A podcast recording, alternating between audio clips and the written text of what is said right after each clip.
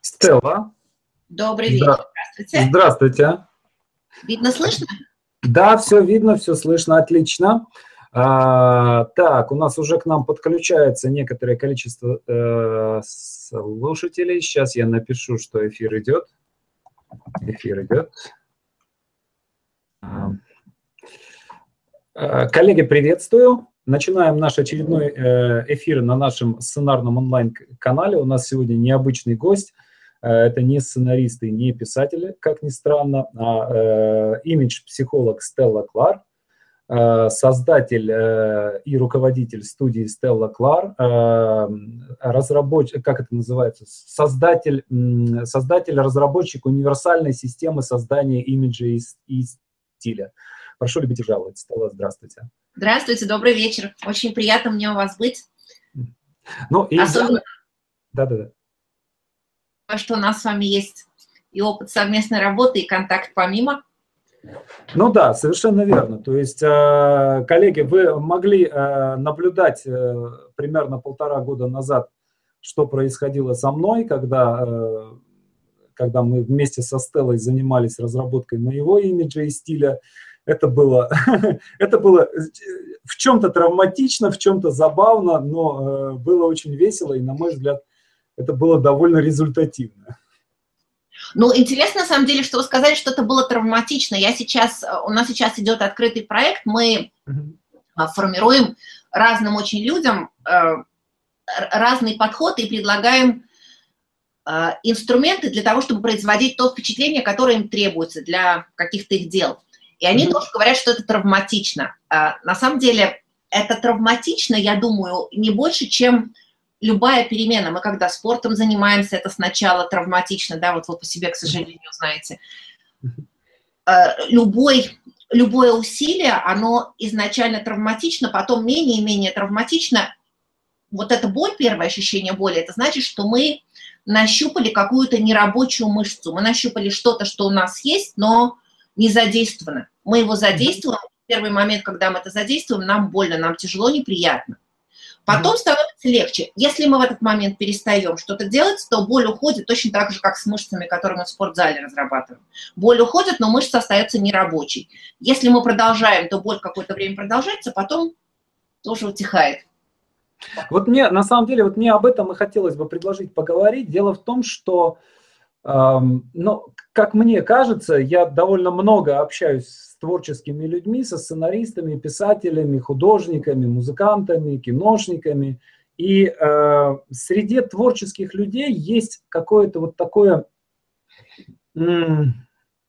какое-то системное, э, системное отторжение э, темы внешнего вида, темы переговоров, вообще темы коммуникаций каких-то, да, то есть люди э, как бы вот как-то, это какой-то общий системный баг, встроенный в творческих людей, они как бы отказываются, непонятно почему, они отказываются э, как бы то ни было коммуницировать с окружающим миром.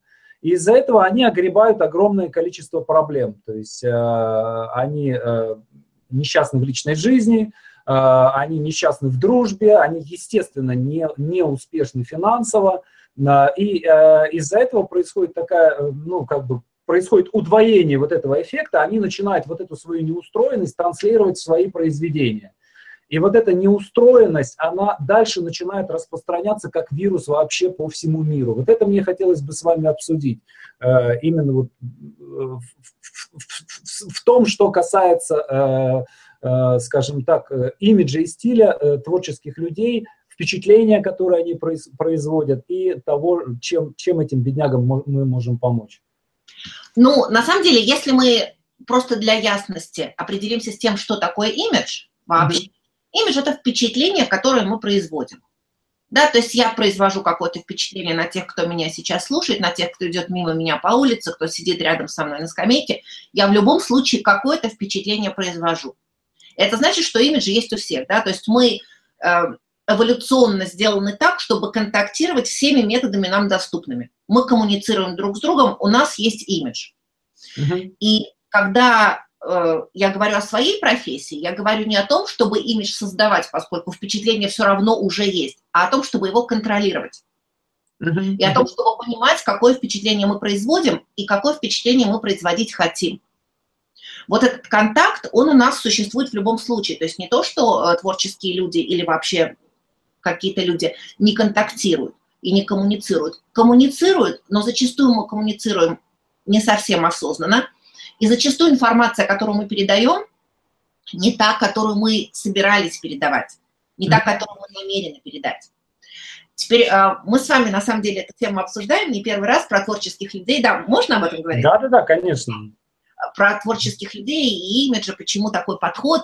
И в последний раз, когда мы говорили, простите, я тут немножко ломаю кухню, а, мы говорили о том, что если какая-то тема нас не интересует вообще, то мы ее совсем не затрагиваем. Меня, например, не очень интересует скандинавский фольклор. И я типично вообще эту тему не обсуждаю. Но очень часто так бывает и в интернете сейчас, когда я много в интернете присутствую, и в жизни, когда я сталкиваюсь с творческими людьми, а, мне настойчиво говорят, что тема внешности, тема коммуникаций, тема переговоров, а, тема успеха не интересует.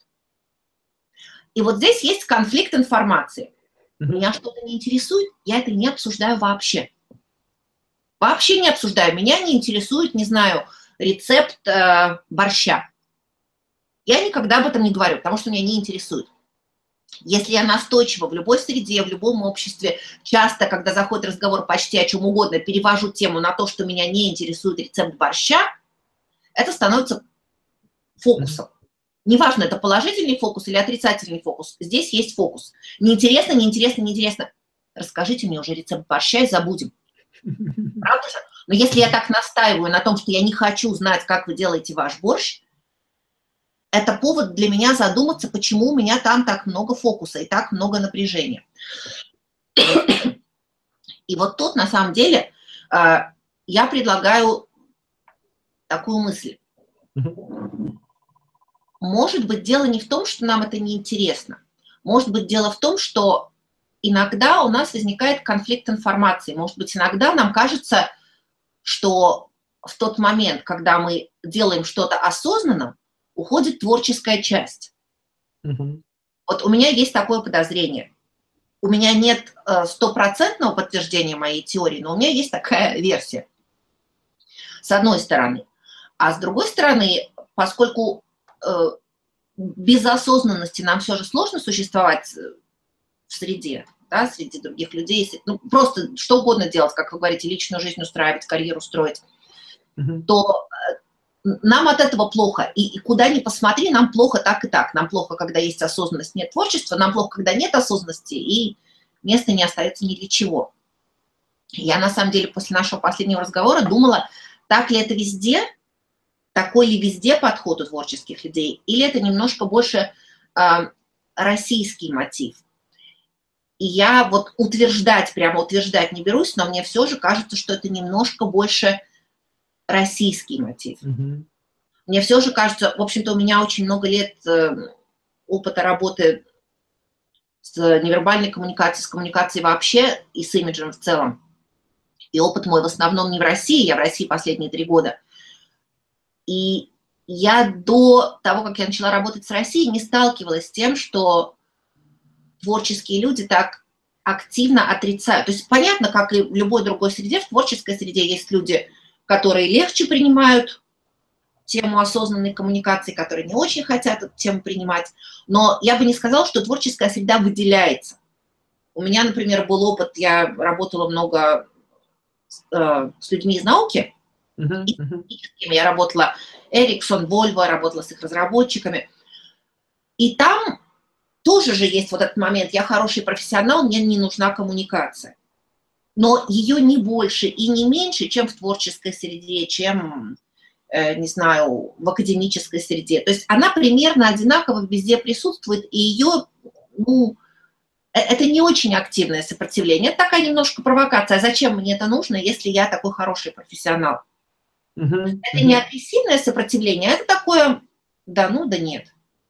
Это скорее вот, вот такой формат. А в России я как раз сталкиваюсь с тем, что почти любой формат творчества. Это может быть, это могут быть фотографы, могут быть писатели. Эм, с художниками я не сталкивалась, но я сталкивалась, например, с актерами. Почти любой творческий формат уже предполагает отрицание имиджа и коммуникации. Вот такая у меня версия есть. Не знаю, да, да. со мной.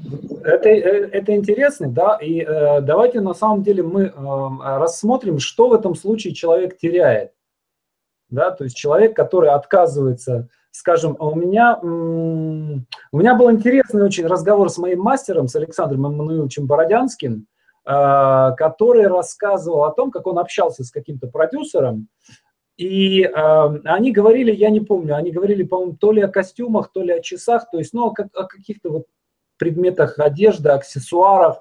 Э, и, э, и мастер ему сказал, что ну вот у меня э, там костюм, у меня часы, там еще что-то, да, то есть, ну, я как бы выгляжу как человек. Вот, и этот э, продюсер ему сказал, что, ну, вы знаете, э, человек, который в этом понимает, он сразу же видит, э, какие это часы и какой это костюм. Mm-hmm. Да? И э, по этим часам и по этому костюму он сразу же делает выводы о вас. Mm-hmm. Вот. И, э, и эти выводы, они э, как бы, ну, они не совсем в вашу пользу. Вот. И вот тогда я как бы задумался. Это было как раз вот то время, когда я прям вот в себе тоже вот это прям культивировал, что нельзя вот скромность, нельзя выпендриваться, и я э, там, э, например, я носил часы, я их как-то вот, ну так вот демонстративно, для себя демонстративно, да, то есть для меня было важно, что я пошел в подземный переход, то есть не в магазин, а в подземный переход на Курском вокзале, э, и за 200 долларов купил там самые дешевые часы, не Кассио, ну какие-то вот какая, какие-то прям вот такие прям совсем дешевые, придешевые. Вот, и я их носил просто как это, ну, как стигматы свои, да, то есть, что вот мы творческие люди, вот этой, этой фигней не занимаемся, мы вот, вот так вот выделяемся. Вот. И э, я начал замечать, что э, вот эти, вот эти как бы э, сигналы, которые мы закладываем, да, которые мы подаем людям, они э, начинают обозначать наше место за столом. То есть, когда мы садимся за стол переговоров, и э, напротив, э, сажусь я в этих часах за, за 200 долларов, и напротив меня садится э, продюсер в дорогом костюме, э, с дорогой сигарой в руках, и мы начинаем какие-то переговоры, я в этой ситуации сразу же оказываюсь, еще не сказав ни слова, я оказываюсь проигравшим. Угу. Вот, то есть, и я не понимаю, как, что происходит, я не понимаю, я же, я же гений, да, я же пишу офигенно крутые вещи, а они все, ну, что, они барыги, да, то есть, как это самое, там, кто, как, ну, как они имеют вообще право там рот открывать, да, вот. Но при этом я всегда оказываюсь самым, э, самым младшим за столом. Вот. И когда я это понял, да, вот я начал как-то там с собой в этом смысле работать. То есть вот давайте мы, если можно, да, что мы теряем, как мы теряем, почему мы теряем э, из-за из того, что мы эти вещи игнорируем. Ну вот давайте в две стороны посмотрим сейчас, что мы теряем, если мы это игнорируем, и чем мы рискуем, если мы не игнорируем. Потому что на самом деле обе темы актуальны. Но пока мы говорили, я э, погуглила, я не успела так быстро найти картинку, хотела вам показать, какие часы носит э, Абрамович который Челси купил. Вот я могу ошибаться, но он, я подозреваю, носит те часы, которые вы купили в подземном переходе. А, это же не про часы на самом деле. Ну, это конечно. Про, да, то, что вы рассказали сейчас. Я просто быстро постаралась погуглить, но так быстро не успела.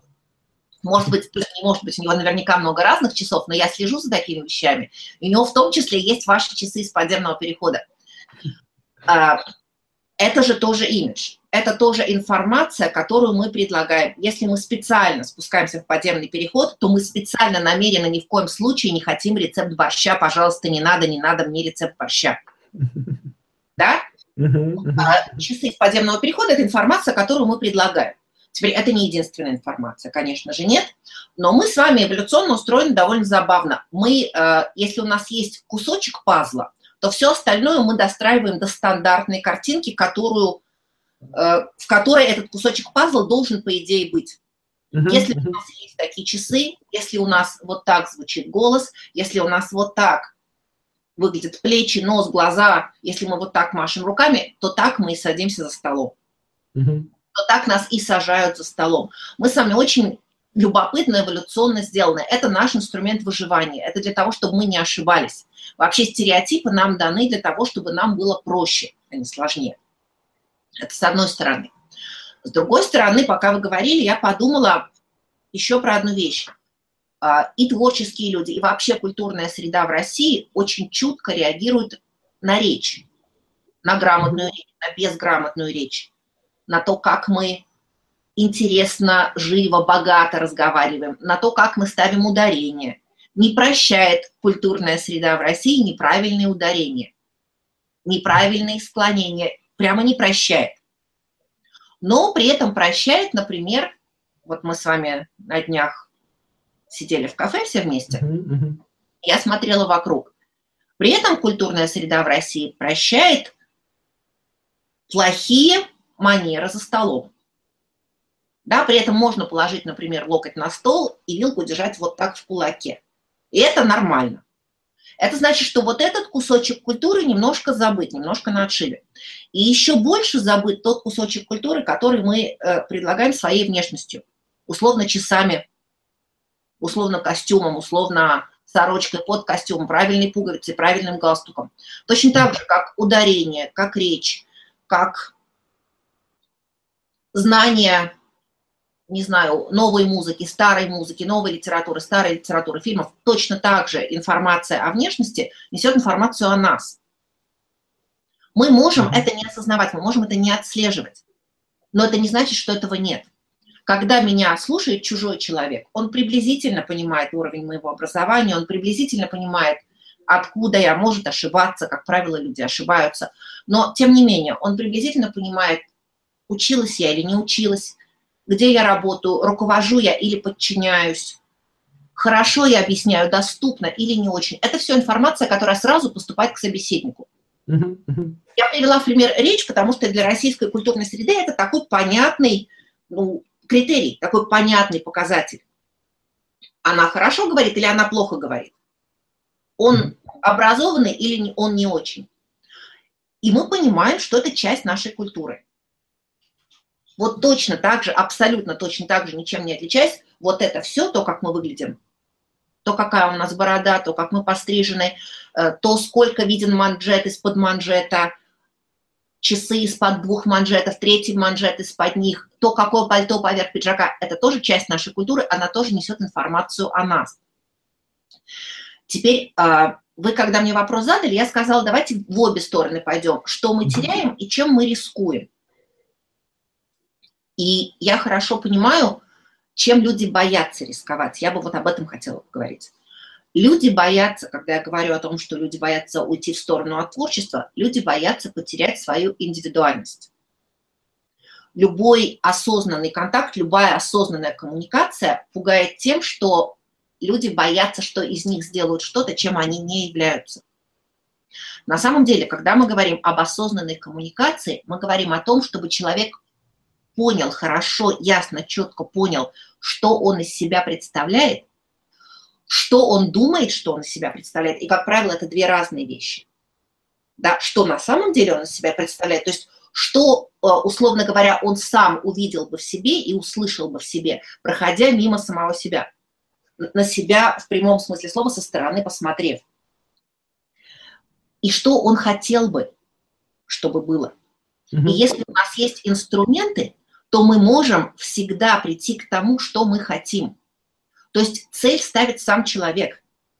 Другое дело, что цель поставить очень часто сложно, потому что мы не понимаем и возможностей э, системы коммуникации. То есть мы не понимаем, какие возможности несет э, наш имидж в себе. Ну, а как человек может понять, допустим, вот, вот э, что он является? То есть как если реагировать, ну, если смотреть на себя изнутри, изнутри мы видим себя по-другому, да, естественно, чем мы э, выглядим на самом деле. Но ведь и снаружи э, мы выглядим не так, как, какие мы есть. То есть люди, которые нас видят, да, которые на нас смотрят, они э, нас видят не такими, какие мы есть на самом деле.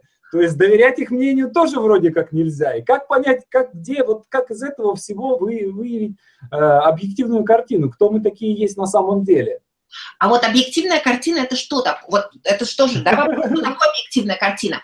Потому что если я на вас смотрю, я вижу одно. Если ваш ребенок на вас смотрит, он видит вообще что-то другое. Конечно, конечно. Ваш кот на вас смотрит, он видит что-то третье, да, уже не говоря о том, что ваша жена на вас смотрит, она видит что-то совсем друг... новое.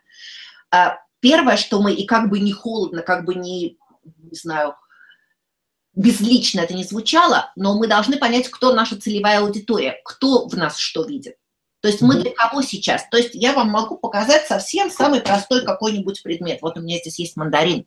Я вам, когда этой стороной его показываю, он вот такой. Он такой длинненький, он такой овальчик. Если бы я его подальше держала, может быть, вы бы даже не поняли, что это мандарин.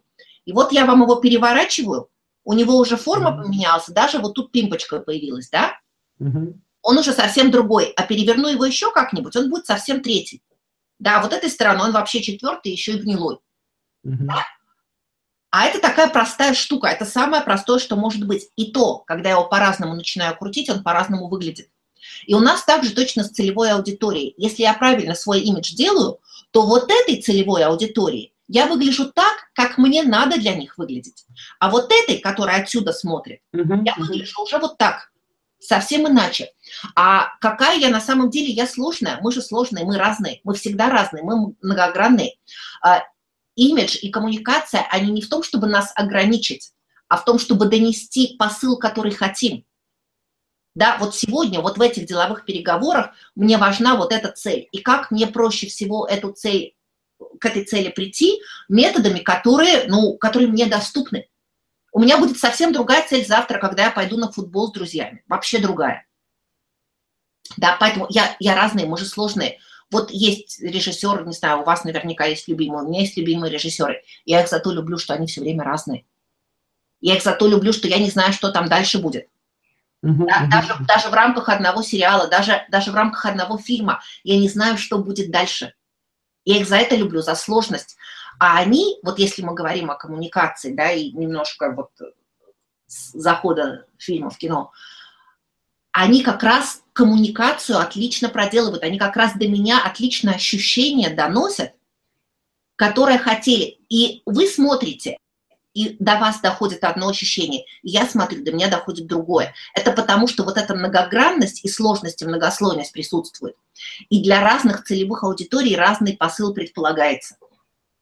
И чем у меня больше опыта, чем я сложнее, тем легче мне считывать многослойность вот эту. И точно так же в коммуникации происходит. Точно, точно так же. Точно так же происходит в речи. Точно так же происходит в литературе. Чем больше у меня опыта с хорошими книгами, тем, э, тем больше я всего вижу, когда я вот эту книгу читаю. Я, я вижу, какая у него речь, я вижу, как он, как построен сюжет, я, я узнаю героев, я узнаю ассоциации какие-то, я узнаю намеки, я узнаю его шутки, которые не очевидны. У меня есть много-много-много слоев. Точно так же с коммуникацией. Чем лучше я это делаю, и чем, чем сложнее, чем интереснее я умею это делать, тем многограннее и тем многоходовее я могу делать посылы. Это, это такие сложные, длинные, интересные шахматы. Это не просто примитивная тема, а это безгранично сложная, сложная в хорошем смысле. Не сложная, трудная, а сложная, интересная тема мы можем себе позволить что угодно, как хороший режиссер. Ну, вот э, я вспомнил свое время, э, в 90-е годы, когда было модно публиковать всякие расшифровки, вот эти, э, ну, вот эти разведчики делали, записывали телеф, раз, телефонные разговоры и вообще разговоры, прослушки. И в газетах публиковали просто вот эти компроматы Э, и меня в свое время очень заинтересовало, я читал расшифровки Бориса Березовского, угу. вот, его разговоры с разными людьми. И там очень интересно, он с каждым человеком, э, такое ощущение, что это был совершенно, ну, просто вот разные люди. Да. А, то есть там была подстройка по лексике, подстройка по синтаксису, подстройка по темпу речи. То есть там менялось, он с каждым собеседником, он а, разговаривал на его языке. Mm-hmm. Вот. И правильно ли я понимаю, что вот в этом случае да, наиболее как бы успешным человеком становится, наиболее успешным в коммуникации, я имею в виду, да, а, становится э, тот, кто максимально сегментирует аудиторию, то есть который каждому собеседнику подходит э, как бы, ну, э, для каждого собеседника, условно говоря, делает, создает некий отдельный аватар, mm-hmm. через который он с ним общается. Очень мало, это, это один из стилей, это один из вариантов, но это на самом деле не самый, не самый популярный вариант коммуникации и не самый простой. Я сейчас вот немножко расскажу про то, о чем вы говорите. Угу. Скажу, что есть еще. Э, э, это вариант. Я думаю, я не знаю, я не слушала и не видела вот эти расшифровки, но я думаю, что я понимаю, о чем вы говорите. Это очень интересно. Те, кто умеет это делать, те, кто хорошо это делают, это прямо отличный, очень хороший навык. Но это э, навык, в, э, это стиль, в котором есть очень много опасности. Любая минимальная фальш, она э, разрушит всю эту стройную систему, да, минимальная, то есть достаточно, э, даже не то, что неправильного акцента, достаточно одного неверного слова. Достаточно того, что вот смотрите, в России, когда считают пальцы, вот так вот делают, да, mm-hmm. а я когда считаю, я вот так вот делаю. Достаточно, что я забуду, что мне нужно делать вот это. И, и, и сразу все-все-все, что я построила, оно рассыпется. Да?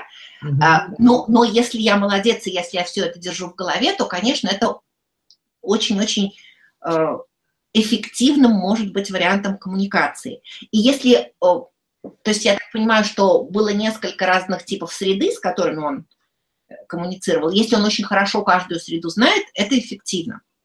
Если нет, вот в моем случае, например, это не так, потому что я очень много общаюсь с людьми, про которых я плохо понимаю, из какой среды они происходят.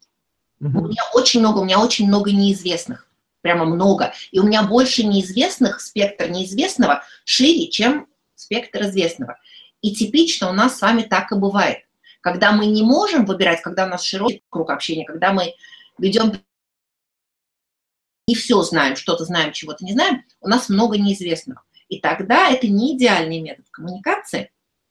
Тогда есть значительно более простые методы и значительно более гарантированные, в которых вот это вот с пальцами не, а, ну, не будет провалом.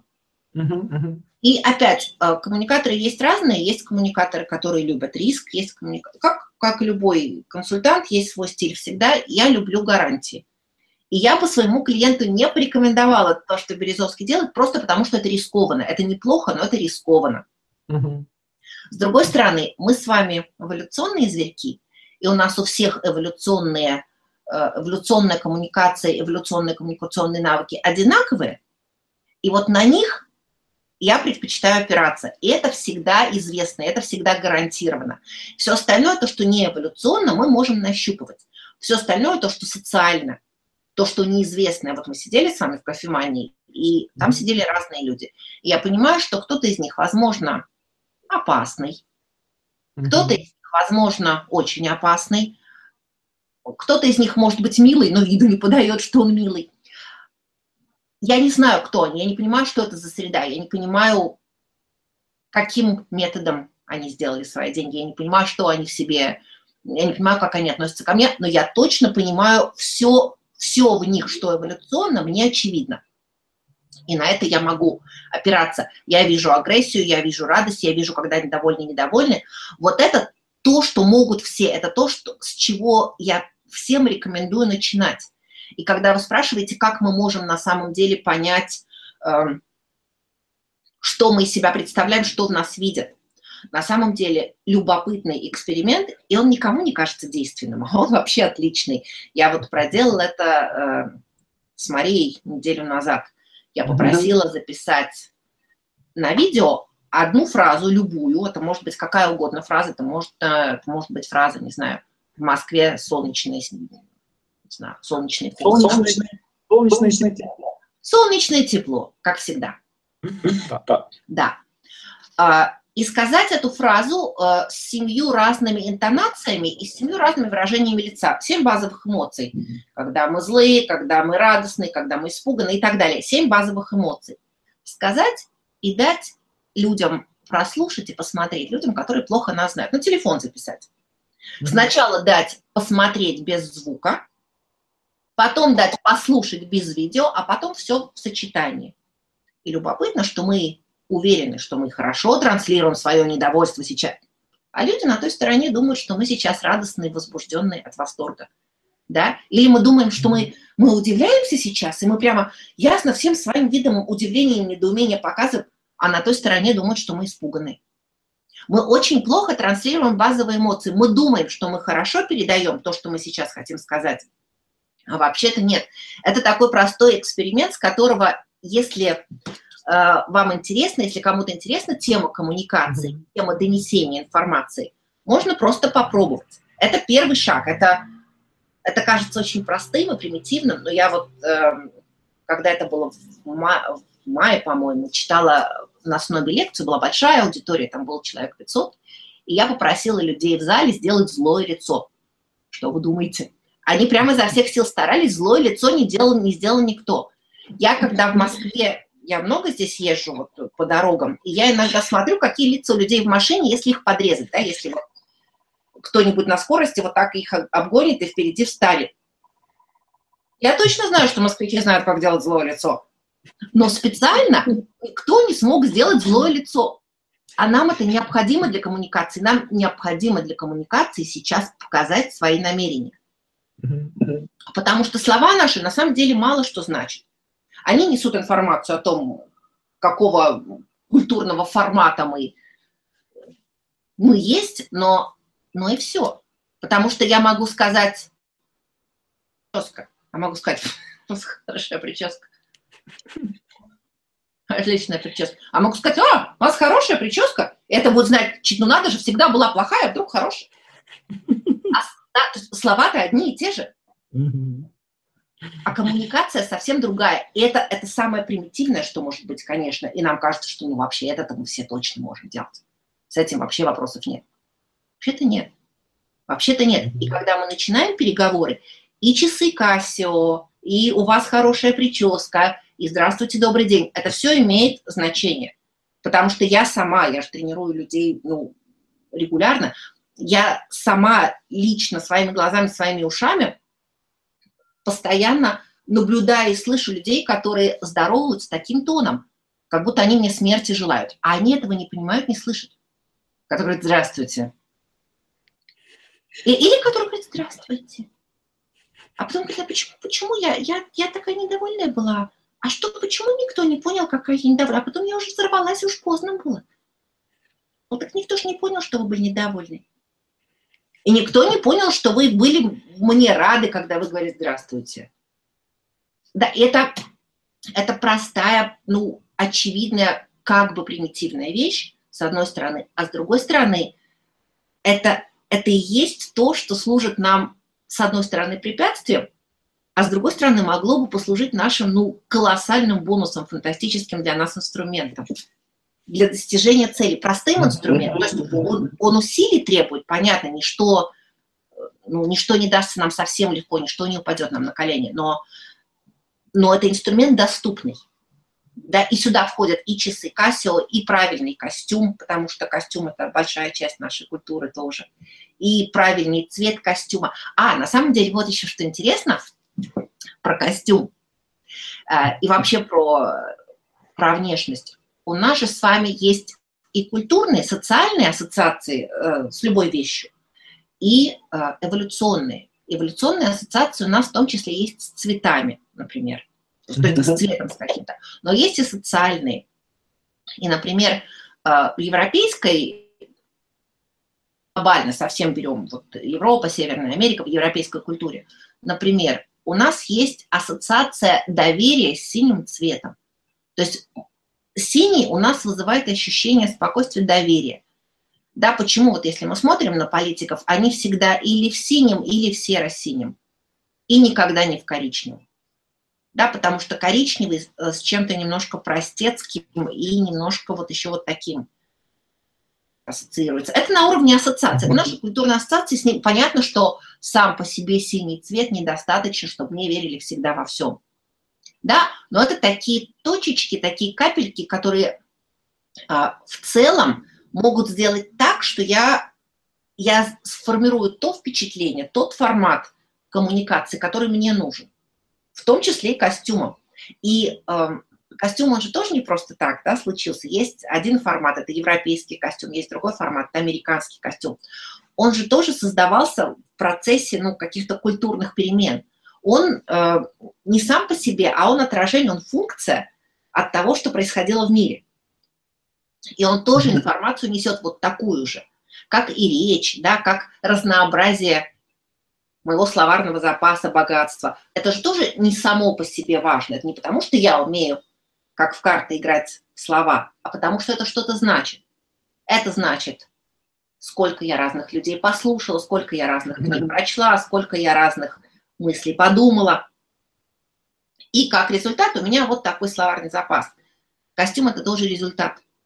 Просто про эту сторону мы меньше знаем. Ну, не мы, я думаю, что э, Россия как результат ну, какой-то части своей истории в этот момент пришла к такому. Я думаю, что это будет меняться. То есть это, ну, это ничья не вина, это вот, ну, вот такая сейчас ситуация есть. Был кусок истории, когда э, ну, это не было частью культуры, и не было возможности эту часть культуры на себя применять и ею пользоваться. Но сейчас ситуация поменялась, и я думаю, что имеет смысл вернуться. Эволюционно для выживания нам потребуется костюм. Да? да? Нам потребуется костюм, нам потреб... для выживания нам требуется весь диапазон. Часы с подземного перехода. Да, да, да. Там, роликсы с бриллиантами. Для выживания, да, чем у нас больше инструментов, как словарный запас, да? да. Вот на самом деле, а, буквально пару дней назад критик Галина Юзефович написала интересную вещь э, у себя в Фейсбуке, что хорошая книга, она как пятна Роршаха, да, что в, ней, в них, э, то есть, а, ну, они настолько сложно устроены, настолько неопределенные, что в них каждый может выловить что-то свое. Вот то же самое с фильмами. Э, я заметил, да, что хороший фильм, он всегда многослоен, и в нем всегда много всего намешано, и э, начинаешь обсуждать с кем-то какой-то фильм, и ощущение, что два разных фильма смотрели.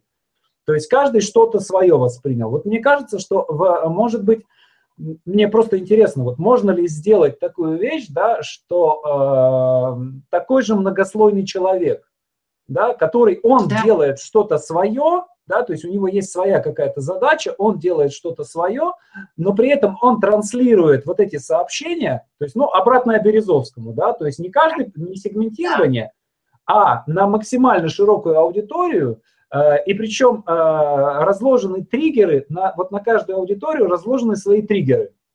Супер, да, да. Да? Да, это оно и есть. Это, ну, вот это высший пилотаж. Мы делали недавно работу для крупной международной организации, и это был их заказ. Мы, mm-hmm. мы обсуждали то, как мы, в общем, задать, я вот если можно, я немножко быстро да, да, да, да. Там а, задача была а, топ-менеджерам сделать такой имидж, чтобы для разной узкосегментированной целевой аудитории информация поступала разная.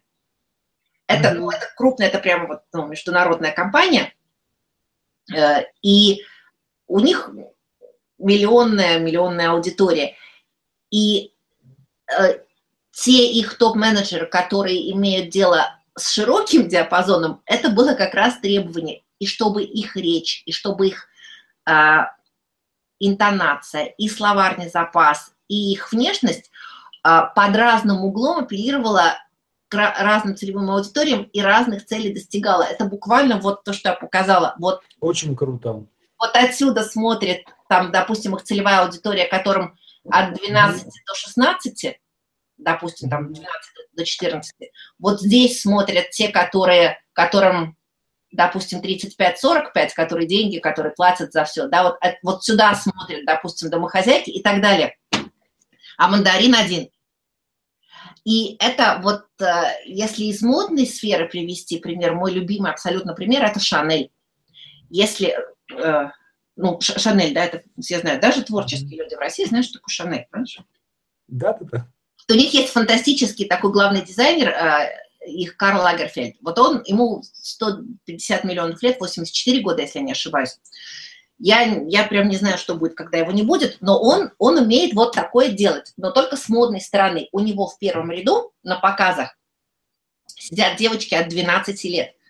Да, у, у него там же сидит э, Анна Уинтер, который тоже много-много уже лет, у него там же сидят вот эти все шанельные бабушки, у него там же сидят рок-н-ролльные все вот эти страшные люди, с которыми... И, и, и все, что он показывает с разных сторон, из разных точек апеллирует к разным аудиториям. Это фантастически, это просто фантастика, что он умеет делать. Таких мало, это сложно, но мы так умеем. Мы умеем такое делать. Он умеет это делать в моде.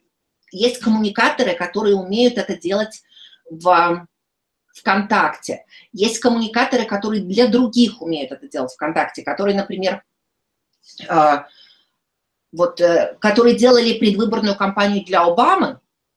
Mm-hmm. Это был, это был просто вот мастер-класс коммуникации, это был высший пилотаж. Они сделали то, что Карл Лагерфельд сделал в Шанель. Они сделали каждый, каждый, каждый сегментированной целевой аудитории, они сделали свой подход. То, какие он слова выбирал, то, как он в публику рукой делал, то, как он стоял, как он сидел, с кем он разговаривал, как он с женой говорил, как он с детьми говорил. Каждой целевой аудитории это несло какую-то информацию, ту, которая эта целевая аудитория была способна воспринять и хотела увидеть. Это колоссальная фантастическая режиссура, и это э, понятно, что это была очень сложная задача, и большое количество людей над этой задачей работали. Э, мы сейчас о таких сложных не говорим задачах, но в рамках одного человека или одной организации это реально сделать значительно меньшими затратами. Мы, мы можем это делать, мы это делаем. Это, это интересные задачи. То есть они, они не просто не банальные, они Э, видите, еще мне кажется, что у творческих людей есть немножко такой ваша коммуникация. Да, а, а наша коммуникация, ваша коммуникация, она, э, я бы не сказала, что это чистое творчество, потому что это и наука тоже, но это и творчество. Да. Это и творчество. Все же я э, очень много опираюсь на науку в этом но в этом есть огромная творческая часть, в этом есть очень много места творчеству. И это вот, эм, когда я думала сказать про то, чего мы опасаемся, мы опасаемся потерять свою индивидуальность, а на самом деле это фантастический инструмент, чтобы, чтобы и для себя свою индивидуальность нащупать, и другим показать те аспекты своей индивидуальности, которые мы хотим. Потому что мы, конечно, не всегда хотим показать все, все, все, всем, всем, всем. Но показать то, что нам сейчас надо показать, угу. мы должны уметь, и это как раз про наличие индивидуальности, а не про отсутствие. И, и вот на самом деле интересно на переговорах, и это тоже любопытно в контексте творческих людей. А, я очень часто слышу про принципы, вот мы с вами тоже это обсуждали, да? Uh-huh, uh-huh. Мы принципиально не ведем переговоры мы принципиально не варим борщ. Мы э, вот этот принцип я бы тоже хотела немножко, ну, как сказать, нащупать. Мы принципиально это делаем почему? Нам это кажется, вот когда мы доходим до какой-то точки в обсуждениях вот, с творческими людьми, почему принципиально, это всегда упирается в то, что я, я не готов прогнуться, я не готов утратить себя и свою индивидуальность, я не готов Э, себя сделать чем-то, чего от меня хотят, чтобы. И мне этот подход всегда кажется, ну, конечно, никто не готов, я тоже не готова. Я не готова себя сделать чем-то, чем я не являюсь. Я готова себя сделать тем, чем я являюсь, и добиться того, чего мне надо. Это, этого можно добиваться разными методами. Можно сверху, можно снизу, можно, можно хитростью, можно напролом. Но это как раз не про то, чтобы себя предать. Это как раз про то, чтобы э, себя проявить. Uh-huh, uh-huh. Вот это прямо, мне кажется, ключевой момент здесь в отношении творческих, может быть, не только творческих людей, но творческих во всяком случае. Это не, не предательство себя, это не измена себе, А, это давайте честно на себя посмотрим и поймем, чем мы располагаем и чего мы хотим. То есть коммуникация как инструмент э, исследования себя, да, то есть э, Конечно. использование людей в качестве некого зеркала, да, либо некоторого, некоего, э, не знаю, прожектора, либо там фотокамеры, да, направленной на себя, через которую можно понять, чем же я все-таки таким являюсь, и зачем я на этот свет явился.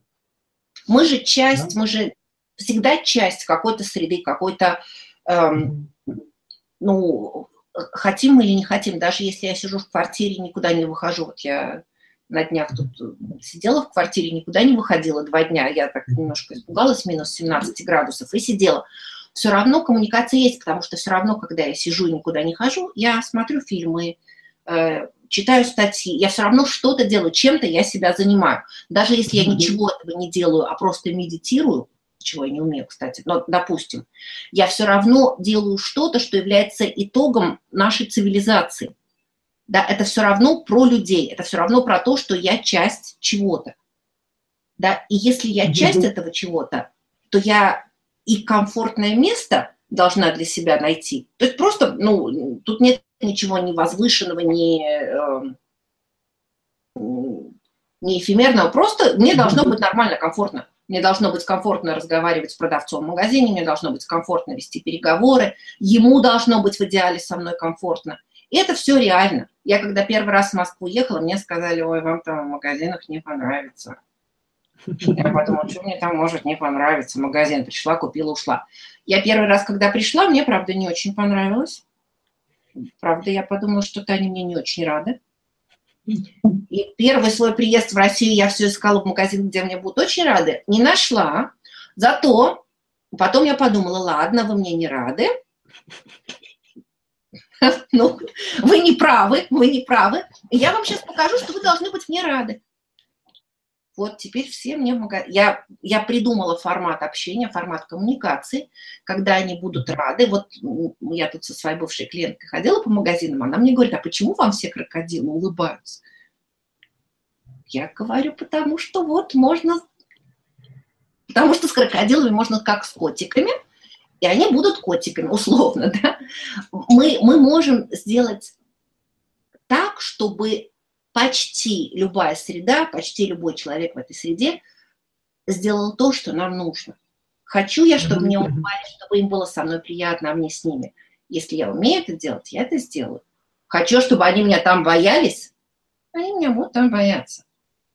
Хочу, чтобы они мне были рады, они мне будут рады. Это просто вопрос навыка и умения. Это про коммуникацию, в том числе про костюм. Uh-huh, uh-huh, uh-huh. Это про брови, это про голос, это про то, как я стою, как я быстро или медленно говорю. Вот с вами я сейчас очень-очень быстро говорила, потому что столько всего хотела сказать. Да, но когда у нас идет настоящий формат целевой коммуникации, это и про скорость речи, и про то, что я в это время делала рукой, и головой, и подбородком, и всем остальным. Это, э, это комбинация всего, в том числе и часов и костюма. Угу, угу. Да, но не только, но и этого, конечно, тоже. Но помните, я вам рассказывал историю про продавщицу, которая критиковала мой чай э, и э, там э, да. корм, корм, который я покупал ребенку, и я все боялся, что она начнет править мои сценарии. Вот, видимо, я все-таки, ну, какие-то какие-то я неправильные сообщения давал, что, видимо, позволяя тем самым как бы мне давать, выстраивать коммуникацию таким образом. Ну, это же не про неправильно, это вот опять, э, видите как, это про цель. А, то есть правильное и неправильное, оно всегда с точки зрения цели. А, э, если у нас есть какая-то цель, и, и мы ее хорошо понимаем, то, то тогда правильное есть то, что нас к этой цели приводит. Да, а в общем-то ну, продавщица забавная сама по себе, да, вот эта история, которую вы мне рассказывали, если мы ее рассматриваем как веселую, интересную, хорошую историю, то, может быть, как раз вы с ней правильно коммуницировали, потому что это, на самом деле, ну, довольно феноменально и есть что рассказать, да, ей каждый раз есть вам что сказать про ваши покупки. Каждый раз мы думаем, интересно, а что сейчас? э, если наша цель, чтобы она держала с нами дистанцию и понимала, где ее место сейчас, и для чего она здесь сидит, и почему она здесь продавщица, то да, тогда надо понять, какую целевую аудиторию она из себя представляет, и да, и ей, не говоря и не ставя ее на место, ей можно предложить сразу тот формат коммуникации, который нас устроит. Абсолютно, да. Mm-hmm. Но это тоже вопрос, э, ну, надо ли нам это или нет. Я на самом деле своим клиентам, большинству, рекомендую э, тренироваться на продавцах, потому что это самый безобидный вариант. Нас с ними ничто не связывает. Mm-hmm. Э, то есть, если мы ошибемся, а мы, когда учимся, мы ошибаемся очень часто, нас, ну, ошибся, пошел дальше к следующему продавцу, да. А, то есть я рекомендую не на коллегах, не на друзьях тренироваться, а на продавцах мы ставим разные задачи, мы провоцируем разную реакцию, разные эмоции, и на продавцах, бедные продавцы в Москве, прям тяжело им живется. А, ну понятно, это от Стеллы опять выш, вышла банда.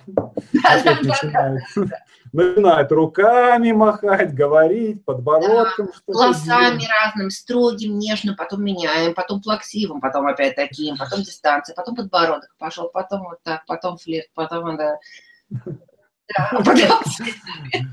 Коллеги, если, если у вас есть вопросы, на самом деле я, э, я, я значит, начинаем разговаривать, я, конечно, плохой в смысле телеведущий, э, коммуникатор, да, то есть я увлекаюсь и забываю о времени, обо всем, вот, э, у нас уже незаметно пролетело 50 минут, и если вы зададите, если у вас есть к Стелле какие-нибудь вопросы, то, пожалуйста, задавайте в комментариях, и я их зачитаю. А я бы хотел попросить вас дать какой-нибудь ну, какую-нибудь фишку, какой-нибудь лайфхак, вот, чтобы чтоб нашим ребятам помочь, вот, ну, вот сценаристам, которые приходят, вот они садятся за стол переговоров, вот, и они там самые такие, за, за эти самые, забитые, замученные, вот что-нибудь, какой-нибудь, э, есть как, как, какая-нибудь такая штука, да, которая могла бы э, их хотя бы там с последнего места на предпоследнее переместить в, табеле оранга. Вот, смотрите, mm-hmm. две вещи я бы предложила рассмотреть. Первое, мы всегда, когда мы, даже три, когда мы идем на переговоры, мы должны очень хорошо понимать, кто тот, кто перед нами, кто наша целевая аудитория. Мы должны прямо про них, как это ни странно звучит, мы должны про них знать все. Кто они такие, на ком женаты, за кем замужем, дети, кого они любят, кого не любят. Мы должны понимать хорошо, кто перед нами, прямо понимать. Мы не можем себе позволить иллюзий. Если в тот момент, когда у нас есть иллюзии, мы, мы теряем. Да, мы, мы не можем полагаться на то, что, может быть, будет и так нормально. Потом, когда-нибудь, когда мы мастера коммуникации, мы можем на это полагаться. На этом этапе нет. Мы должны про них хорошо понимать, что у них вызывает неприязнь, что их раздражает. Вот, вот это все мы должны про них знать. Это первое. Второе. Мы должны хорошо ставить себе цели. Мы почему хотим на предпоследнее место? Мы хотим на первое место.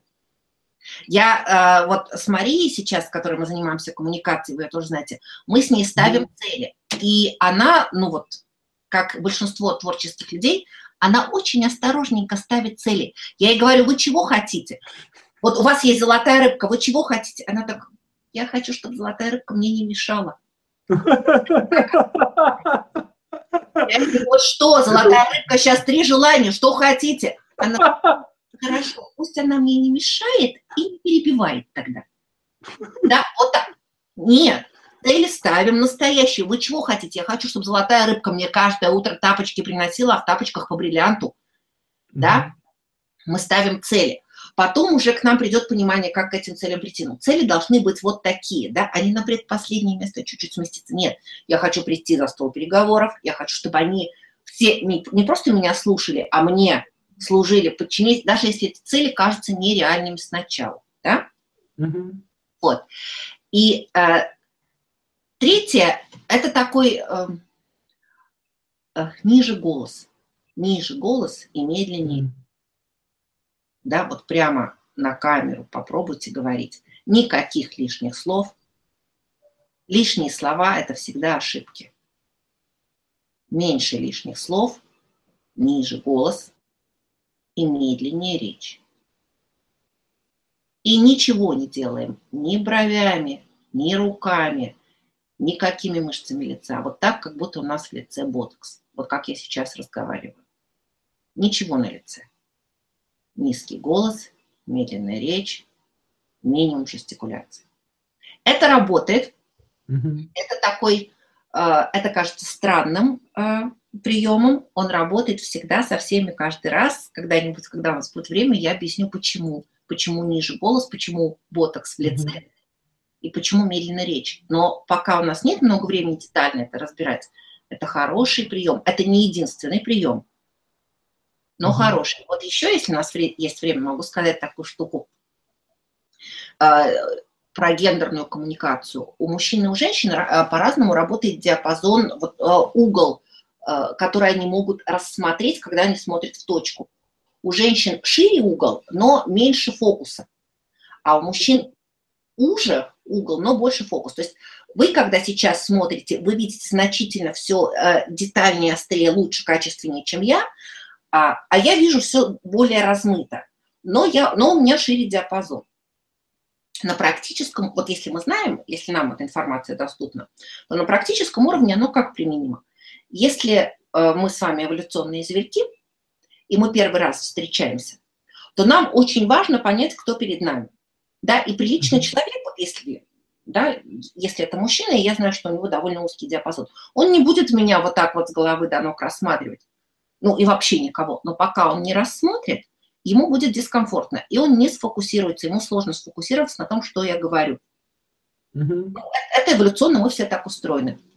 И это значит, зная это, я должна ему дать несколько секунд на себя спокойно посмотреть, чтобы он не думал, что я его сейчас вижу. Я могу отвернуться, как я сейчас делаю, вниз посмотреть, там стакан что-нибудь выпить. Но не так долго и медленно и натужно, как я это делаю сейчас, а там, сумку открыть, что-то оттуда достать, чтобы было несколько секунд меня рассмотреть, да, вот один эволюционный зверек другого, чтобы после этого была возможность фокуса. Это простые приемы, и они кажутся, может быть, слишком простыми.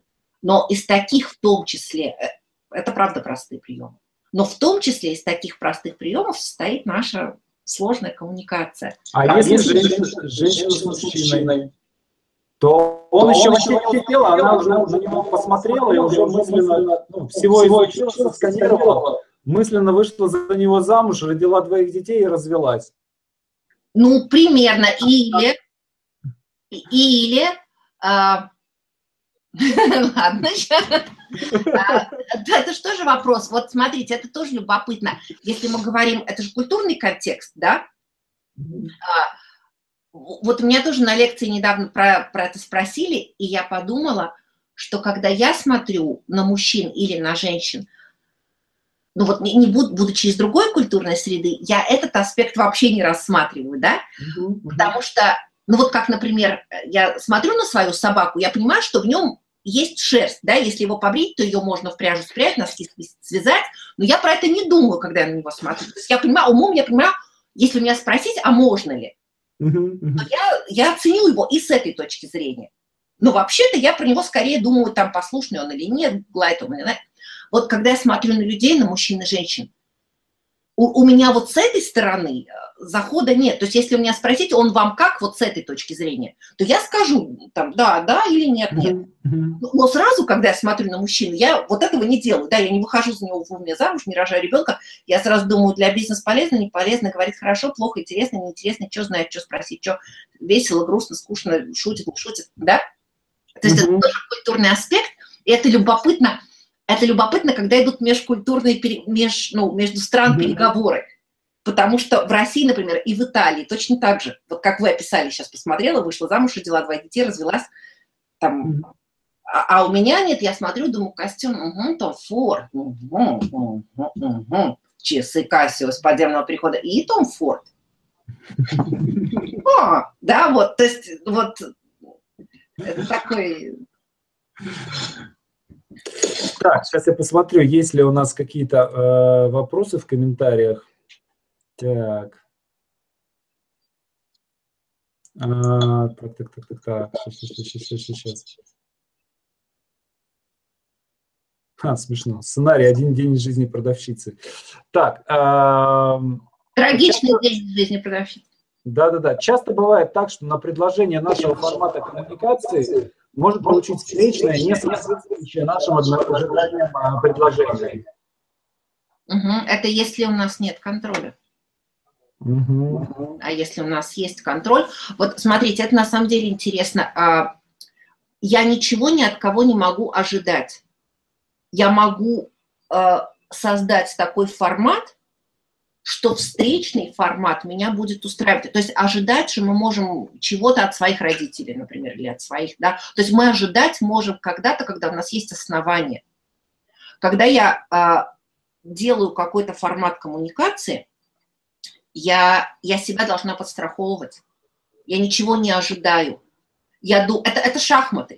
То есть тот на другой стороне, он, он не со мной играет, он против меня играет, как правило, или зачастую, да. Продавщица в магазине или мой, э, там, не знаю, конкурент или кто-то на переговорах, он мне не подыгрывает. Я создаю такой формат коммуникации, чтобы я понимала, если я туда, то он сюда, тогда я сюда, тогда он, да, это, это шахматы. Моя цель сделать так, чтобы он в итоге прокоммуницировал, как мне надо, и контроль у меня должен быть максимальный, в идеале полный. Я, я понятно сейчас? Да, да, да, да, да. Так, вопрос. А, как показать в костюме, что ты творческий человек? Ну, я думаю, что это не, не только костюма задача, да, показать, что ты творческий человек, но на самом деле, если мы говорим, э, костюмы же не обязательно должны быть максимально строгими. Ну-ка, вот вы меня учили экраном делиться. Эм, сейчас попробуем. Зелененькой штучкой. Зелененькой штучкой. Сейчас я найду картинку сначала творческого человека быстро и покажу. А, тут, тут же вопрос, э, до какой степени я... Э, я не обязательно должна э, какие-то очень, ну, закрытые рамки предлагать. Костюм это же тоже очень условно все. Вот, ну-ка. Ну вот, например, сейчас нашли картинку и сейчас поделимся картинкой. Ну, вот это, например, творческий человек, но это творческий человек от моды. Эм, так, а напомните мне, пожалуйста, зелененькая где? Слева, вот влево э, двигаете, и у вас выскакивает панель, и там сверху такая со стрелочкой зеленая. Да, вот сейчас я поделюсь картинкой. Вот, вот видна сейчас картинка? Да, да, да. Да, ну то есть это, например, творческий человек от моды. Это кому-то может нравиться, кому-то нет, но это это костюм, это дорогой костюм, на самом деле, это видно по пуговицам, манжетам, но это довольно расслабленный вариант в любом случае. Это просто первая картинка, которая мне тут попалась. У него очень ухоженные руки, у него там э, дорогой галстук и так далее. Но, э, так, а как мне теперь это убрать? Stop sharing. Угу. Вот. Угу. Да, это первый вариант, который я нашла. То есть мы в любом случае должны прямо вот обязаны формат, подходящий нам самим, находить это, это должен быть формат, который нам максимально комфортный. Поэтому я чуть-чуть против вот того формата, который вы про Березовского сказали, потому что он мало кому комфортен. Это, это высший пилотаж, то, что он делает. Но если нам что-то дискомфортно, это все равно будет э, нехорошо, вот так скажем. Поэтому в том числе и костюм должен быть таким, чтобы нам от этого было. Uh-huh. Вопрос Елены. Не в бровь, а в глаз. Э, вопрос. Как правильно дожимать собеседника для нужного тебе результата? Дожимать. А, ну, вот смотрите, вот в слове же есть информация «дожимать». Мы же, может быть... А, ну, во-первых, это вопрос всегда, какой собеседник, да, вот помните, есть же вот такие собеседники, а есть такие. Вот, э, э, и точно так же, как тут, тут сразу много вопросов. Во-первых, какой мне нужен результат? Во-вторых, я как хочу? Я его хочу однажды дожать, а потом уже, потом как дальше с ним? Я хочу с ним продолжать контакт. В-третьих, я хочу, чтобы что? Чтобы он меня боялся, дожать и чтобы боялся, или дожать и чтобы он меня дальше любил, или дожать и чтобы он мне дальше тапочки с бриллиантами приносил. И самый главный вопрос, кто мой собеседник? Одно дело дожать меня, прям можно попробовать даже дожать меня, да? А другое дело дожать, не знаю, продавщицу в магазине. Это прямо две разных дожать. И прямо разными методами мы пользуемся. То есть я бы сказала, что первая задача – понять, чего я хочу, чего мой собеседник, мой вот оппонент что ему надо, и предложить то, что ему надо, вместе с тем, что надо мне. Такой package deal. Mm-hmm. Да, вот это прямо задача. То есть э, дожать всегда немножко сложнее, чем внедрить.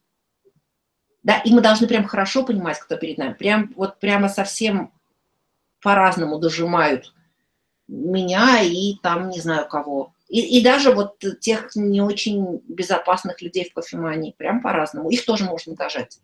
И мы периодически так и делаем. Да, но только осторожно методами, прям осторожно. Так, вопрос. Э, Владислава спрашивает. Стелла, как вы посоветуете вести себя полным мужчинам или полным женщинам, чтобы производить выигрышные э, впечатления? Угу. Ну вот смотрите, в вопросе уже есть немножко подвох. Мы предполагаем сразу, что полный человек – это не выигрышное впечатление. Да? Это прямо уже в вопросе есть. это почему? Да, это что? Ну, это, то есть э, полный человек сам по себе – это не проигрышное впечатление, это, это объем и все, да, есть огромное количество полных людей, которые выигрышное впечатление производят, это первое. Второе, сразу, ну, вопрос в догонку. Выигрышное впечатление с точки зрения чего? Коммуникации, настойчивости, внешности. То есть выигрышное впечатление на кого? Да, это mm-hmm. выигрышное впечатление, вот как вы говорите, на партнера, да, выйти замуж, родить двоих детей, развестись, или это выигрышное впечатление в формате бизнес-контакта?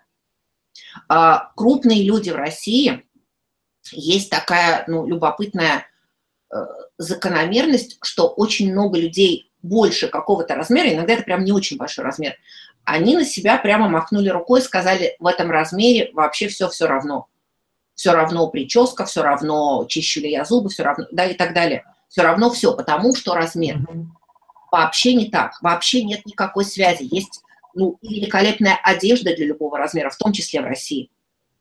И по-прежнему мы, по-прежнему мы за собой следим, по-прежнему у нас хорошая речь, по-прежнему мы спим с кем хотим, говорим с кем хотим. Все так же, нет никакой разницы. Вот если мы вот это себе уясним, то, mm-hmm. то вопрос будет уже по-другому немножко сформулирован. Да, он уже будет уже сформулирован, как, допустим, полному человеку покупать брюки, чтобы они, да, то есть он уже будет... Uh-huh.